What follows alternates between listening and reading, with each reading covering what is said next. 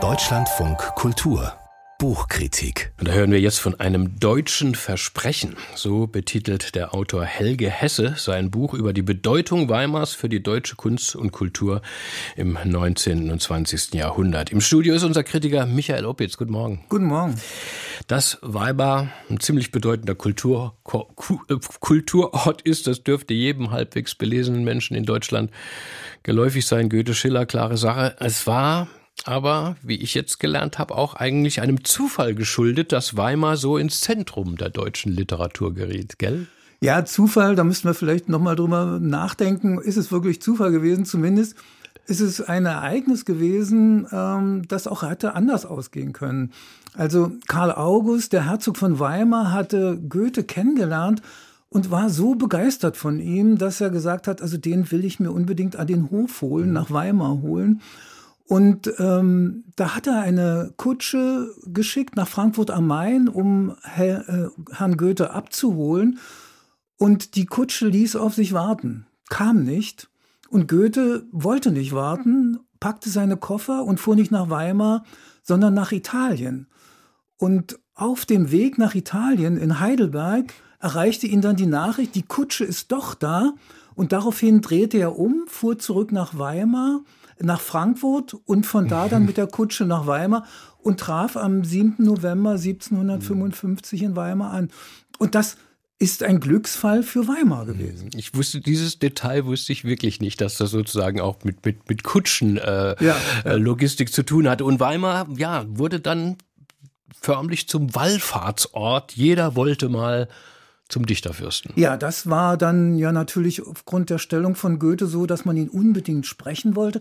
Er verfügte ja auch über einen enormen Einfluss. Also wer äh, es geschafft hat, vorzusprechen bei ihm, der konnte vielleicht sicher sein, dass man ihn protegiert und dass man dann also auch wirklich selber davon einen Nutzen haben könnte.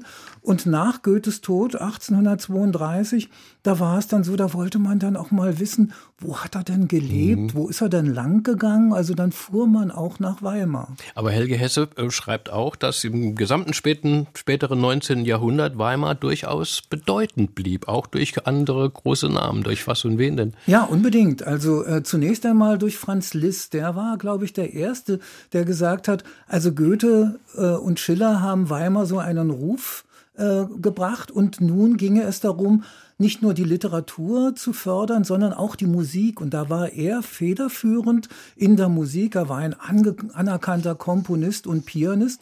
Und er hatte einen wirklich großen Plan gehabt. Er wollte in der Musik zusammen mit Wagner das schaffen, was Goethe und Schiller für Weimar gewesen sind. Er hat ja auch ein Haus dann in Weimar gehabt, war öfter da. Also das war wirklich der Erste, der damit anfing. Und dann kamen äh, andere hinzu, späteren, dann mit Henry van de Velde, einem belgischen Architekten, mit äh, Elisabeth Förster-Nietzsche, der Schwester von Friedrich Nietzsche und Harry Graf Kessler. Die hatten jeder ihr eigenes Projekt aber auch zusammen eins. Man wollte nämlich ein großes Denkmal für Nietzsche errichten und das uferte immer mehr aus und sollte ein Stadion werden nachher. Also große Pläne verband man immer wieder mit Weimar. Dann der dritte war ähm, äh, Gropius gewesen, Walter Gropius gewesen, der die Ideen des Bauhauses dann in Weimar verwirklichte. Also über die Jahrhunderte bis 1933 gab es immer wieder so Impulse, die von Weimar ausging und die über Weimar hinaus den äh, moderne Diskurs in ganz Deutschland mhm. auch bestimmten.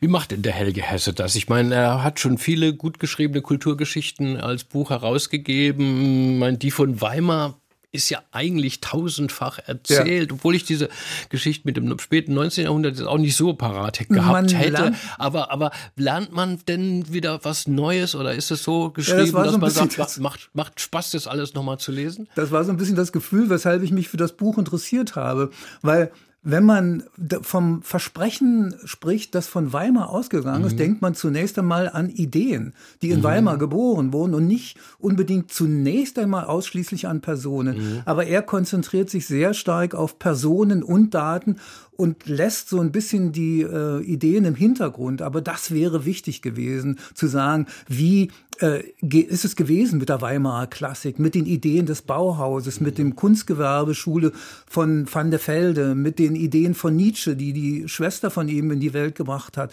Also das wäre sozusagen der Ansatz gewesen, ähm, der vielleicht sehr viel überzeugender mhm. gewesen wäre. Ich, also ich das wollte gerade fragen, das deutsche Versprechen, was, was wird es denn? Äh, wird, dann, wird, was wird versprochen oder wird eins eingelöst? Also eher ja, eher bleibt das im Dunkeln, was mhm. dann eigentlich das Versprechen ist. Das hält er sozusagen sehr allgemein und ist dann dabei, also das äh, historisch aufzuarbeiten, aber ohne genau zu sagen, was ist es nun gewesen? Also mhm. für die Goethe-Zeit könnte man sagen, ja, es ist das Versprechen der klassischen Literatur nach den Enttäuschungen der französischen Revolution.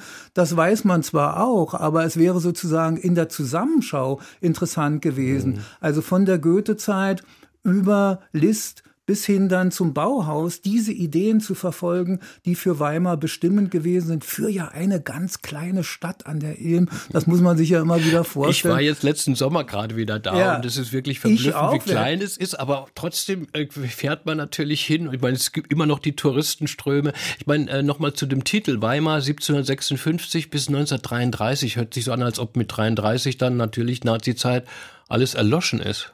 Es ist ja auch erloschen, es fängt schon früher an, weil das Bauhaus wird zum Beispiel aus Weimar vertrieben, weil die dann die politische Stimmung äh, verändert sich ja radikal. Es wird ja dann sozusagen stramm rechts gedacht in Weimar, mhm. auch politisch rechts gedacht.